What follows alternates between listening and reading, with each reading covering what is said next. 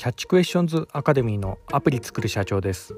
えー、本日はですね支配欲の強い人間に必要なものというようなところでお話の方させていただきたいと思います。私のこちらの番組はですね主に YouTube で配信させていただいておりまして YouTube の方はですね iPhone アプリの作り方ラズベリーパイによるリモートサーバーの構築方法仮想通貨のマイニングなどちょっと専門的なお話などもさせていただいております。こういった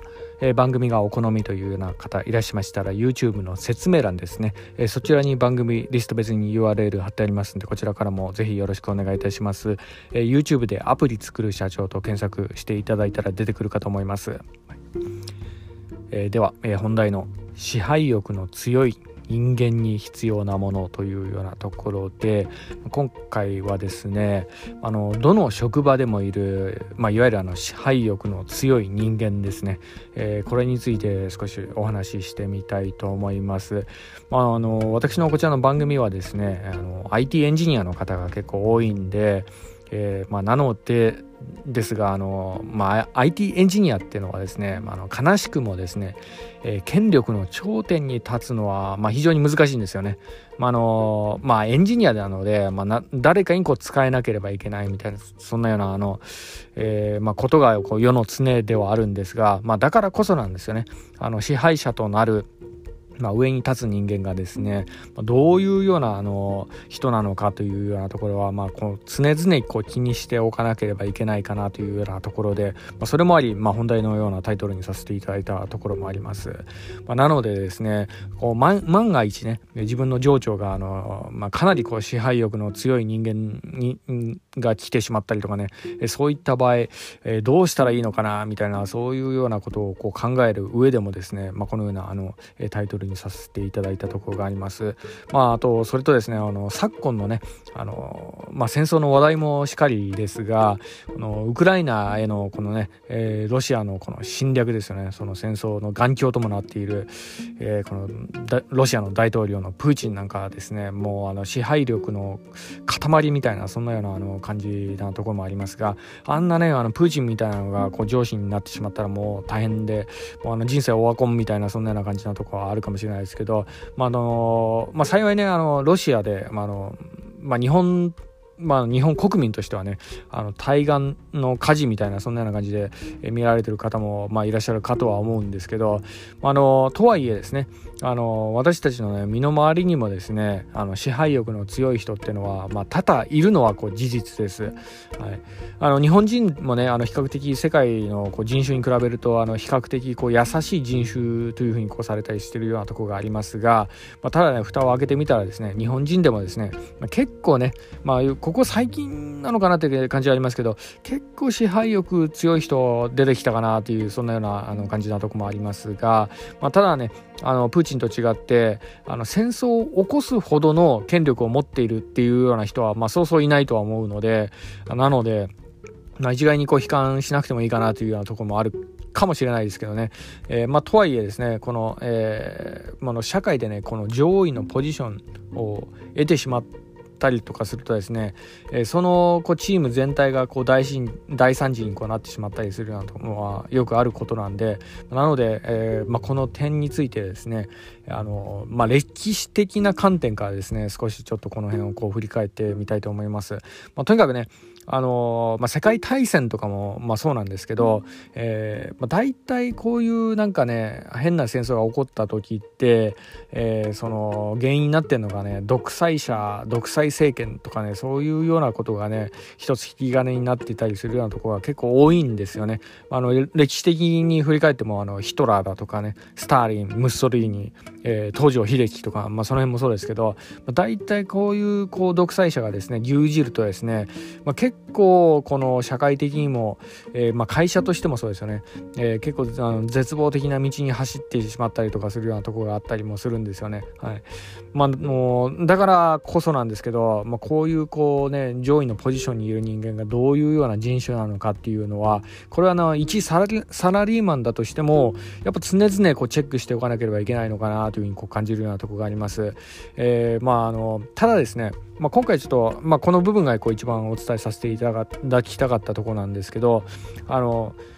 独裁的な人間がじゃあ、えー、上のポジションについたらもう速攻逃げるべきなのかというとそうでもない時もあるのは事実なんですね。はい、この点がですね、まあ、今回ちょっとお伝えしたかったポイントな、えー、ところでもありまして、まあ、これはですね歴史的背景を振り返ってもですね、えー、このワンマンだとか独裁的にこう、え人を支配したがるような人間でもですね結構うまくこうビジネスが回ったりだとか会社もしくはあの政治がうまくいったりするなんていうようなことはね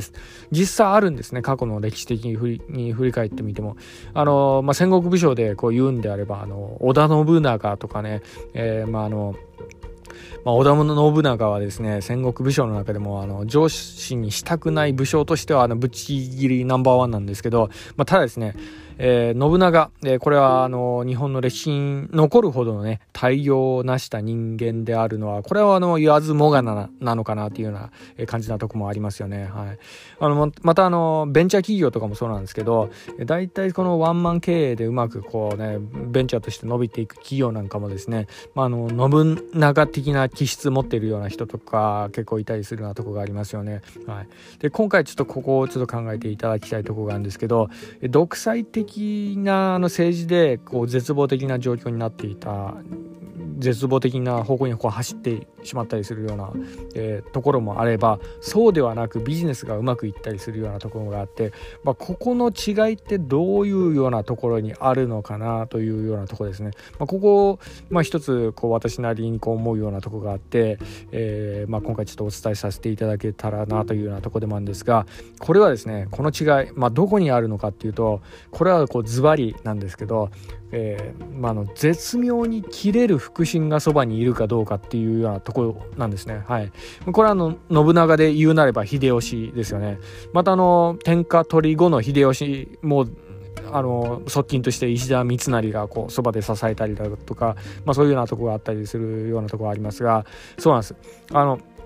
独裁的な人間がトップになってしまったからとしても必ずしもえー、逃げる必要がなかったりだとか絶望的になる必要もなかったりすることもあるんですね。はい、それはですねあのあの絶妙に切れる腹心がそばにいる場合であればねうまくこう経営がこう回ったりするようなとこがあるんであのだからこそなんですよね。あの結構あのね今のねこの、まあ、コロナ禍なのかどうかわかんないですけど転職でこうコロコロコロコロ仕事を変えるような人が、まあ、結構多く、まあそのまあ、私もですねあのいろいろ相談とか受けたりするようなとこがありますけどあのまあ、その、まあ、その理由としてよく挙げられるのが、まあ、人間関係の部分であったり、まあ、結局あの上司とこう馬が合わないだとか、あの、なんかね、上司がもう支配的な人間でもたまらなくなったとか、そういうようなところの声って結構あるんですけど、あの、ただね、あのその支配欲の塊みたいな上司にもですね、そのそばにこう側近がいて、で、うまくこうアドバイスをこう、出しながらその独裁的な人間を逆にね裏で転がすぐらいのこう手腕のあるようなね、え腹心がですねそばにいる場合はですね結構あのその、まあ、会社なりビジネスなりがうまくこう好転していったりするようなとこがあってで、まあ、そこそこのねあの手取りとかも結構上がったりだとかするようなとこもあったりと、えー、そういうこともあるんでねなので、えー、ここの部分をね少しちょっと考えてみるっていうのもいいんじゃないかなというような感じでこんな話させていただいた次第でもあります。まあねえー、まあ、今の時代ねあの上司がなんか嫌だったらもうすぐ会社辞めてしまえみたいなそういうようなねあの、まあ、声結構ねあのインフルエンサー界隈でもねよくこう SNS とかでもそういうのをこう投げられたりしてるような人がいるんですけどあのコロコロね転職するっていうのはですねあの、まあ、できたらね、あの、控えた方がね、やっぱな、自分のね、な長いこうね、賃金とかそういうのを考えていくと、まあ、それなりにこうキャリアを踏んだ上で次っていうような感じでこう、ね、次のステップ踏んでいかないと結構自分のキャリア台無しにしてしまったりするようなとこがあるんでね。なのでだからこそなんですけど人間関係のあの一見の見た目だけでね、えー、すぐこうコロコロ変えてしまうっていうのもちょっと良くないんじゃないかなというような感じで、まあ、今回ちょっとお話しさせていただいたところでもあります、まあ、ただねあのプーチンみたいなね、えー、そういうようなすぐ戦争を起こすようなね人がこうね上長というか会社のトップとかだったら、まあ、これはもう逃げた方がいいこともあるかもしれないですが、まあ、ただね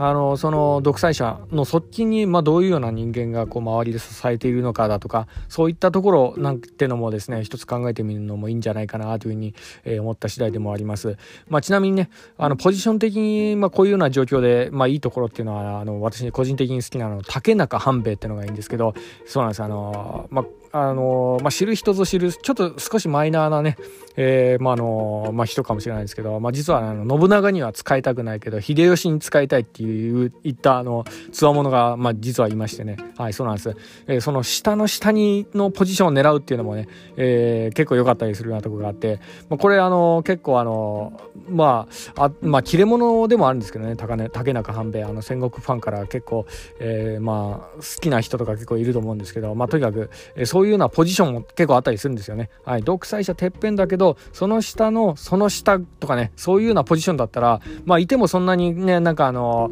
火の粉がこうかかってくることもないかなというようなポジションもあったりするようなところがあるんでね、まあ、そういったところからもですね、まあ、あの自分のこの周りの今置かれてるポジションっていうのをこうよくこう観察しながら、えーまあ、の仕事してってもらえたらなというような感じで、え、今回はちょっとお話の方させていただきました。本日は以上になります。では最後にいつもと同じ言葉で締めさせていただきたいと思います。IT エンジニアに栄光あれ。